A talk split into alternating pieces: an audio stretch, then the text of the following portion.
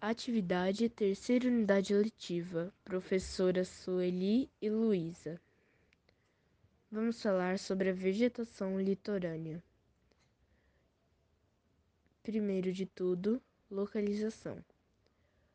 Amapá, Pará, Maranhão, Piauí, Ceará, Rio Grande do Norte, Paraíba, Pernambuco, Alagoas, Sergipe, Bahia, Espírito Santo, Rio de Janeiro, São Paulo, Paraná, Santa Catarina e Rio Grande do Sul.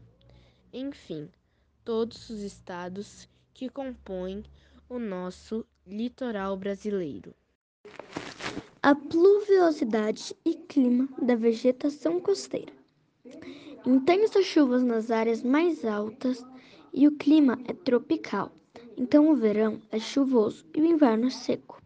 Temos bastante chuvas durante o ano. Isso é um clima típico de Mata Atlântica.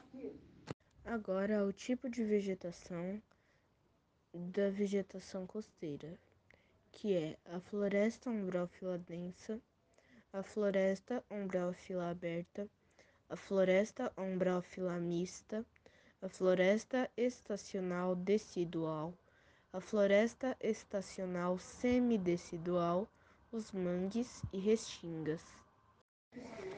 Os principais animais da Mata Atlântica são os mico-leão dourado, onça pintada, bicho preguiça, capivara, macacos, preguiças, jaguatiricas, cachorros do mato e cobras.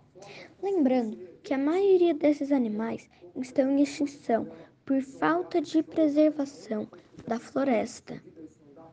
Por último, o tipo de vegetação da vegetação costeira, que é umbrófila mista.